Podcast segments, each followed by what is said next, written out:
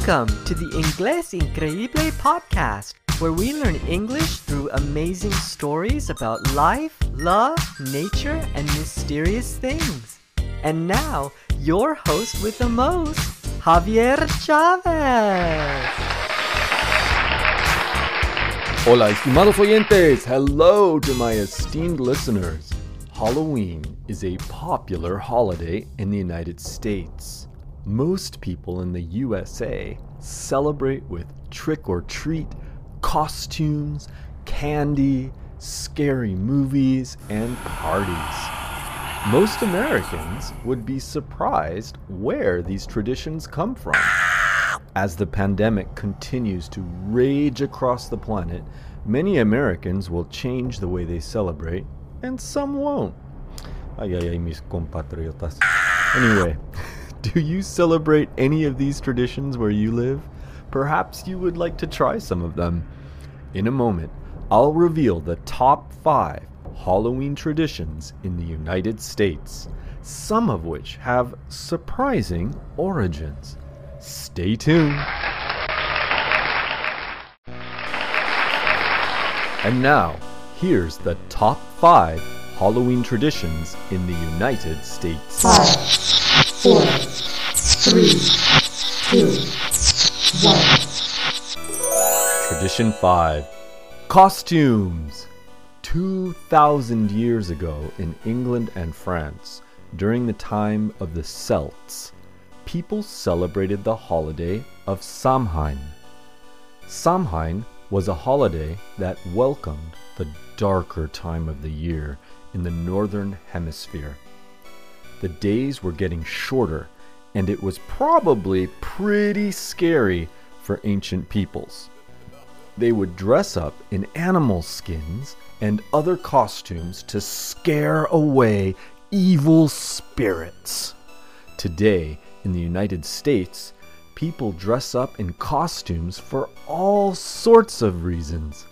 They wear costumes to be funny, to have fun, to be sexy, to dress up as their favorite movie characters, or go trick or treating. Tradition 4 Trick or Treat.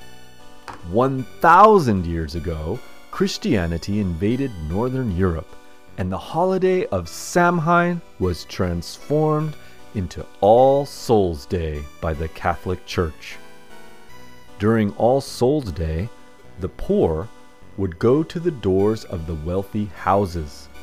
In exchange for cakes and sweets, the poor would pray for the dead on behalf of the wealthy. Today, in the United States, children continue the tradition of going to the doors of houses in their neighborhood to receive lots of candy. Tradition 3 Scary movies.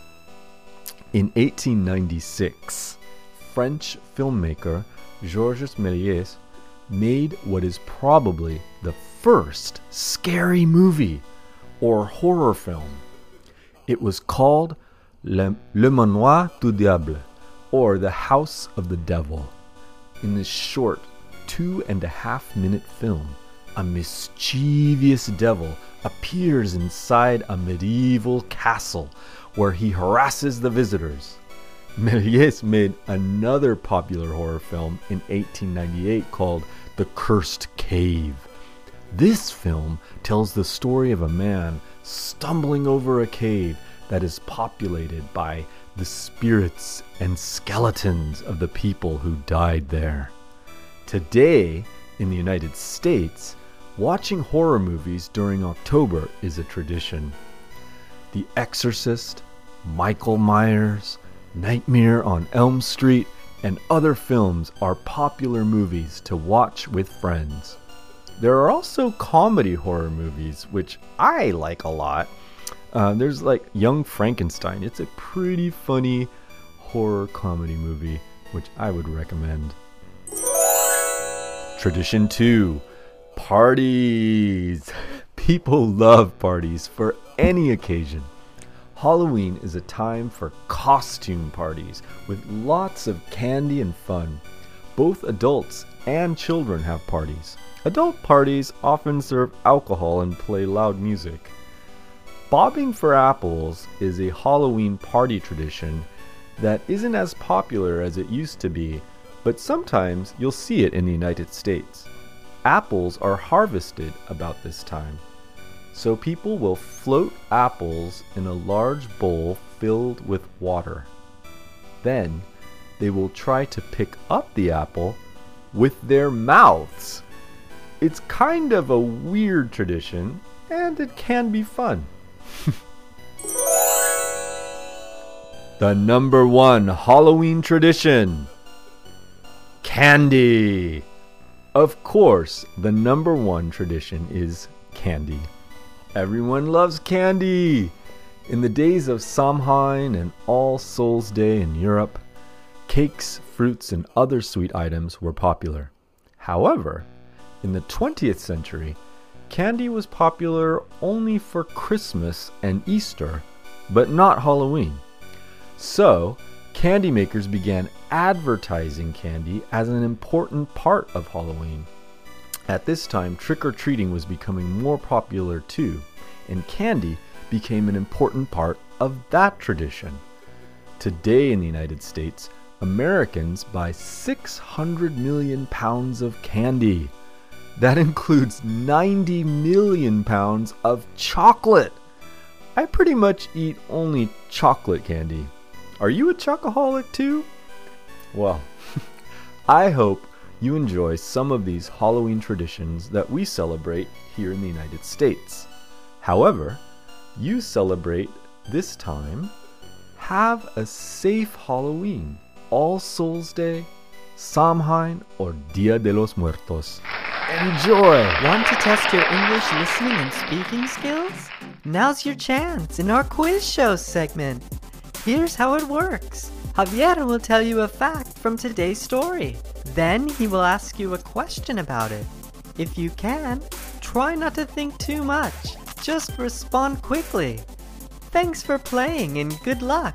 Now, back to our host with the most, Javier Chavez. All right, here we go with the quiz show.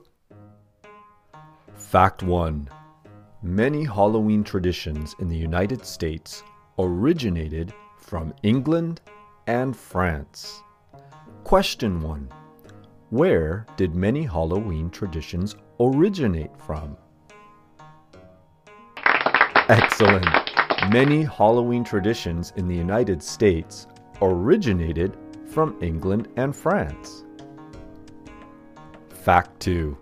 In 1896, French filmmaker Georges Méliès made what is probably the first scary movie or horror film called Le Manoir du Diable or The House of the Devil. Question 2. When did the first horror film come out? Great job! The first horror film came out in 1896. French filmmaker Georges Méliès made what is probably the first scary movie or horror film called Le Manoir du Diable or The House of the Devil.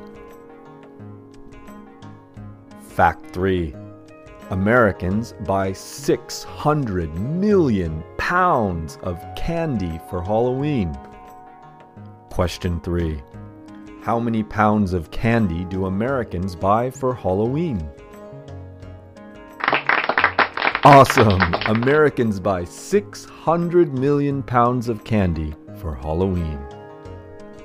Vocabulary bonus fact The difference between being funny and having fun is important.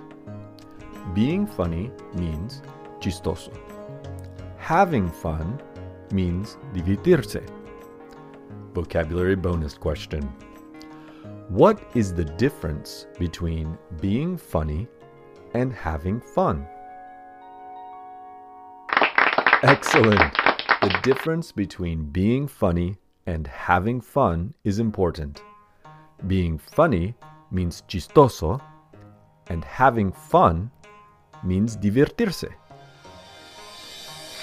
Thank you for making Inglés Increíble part of your day.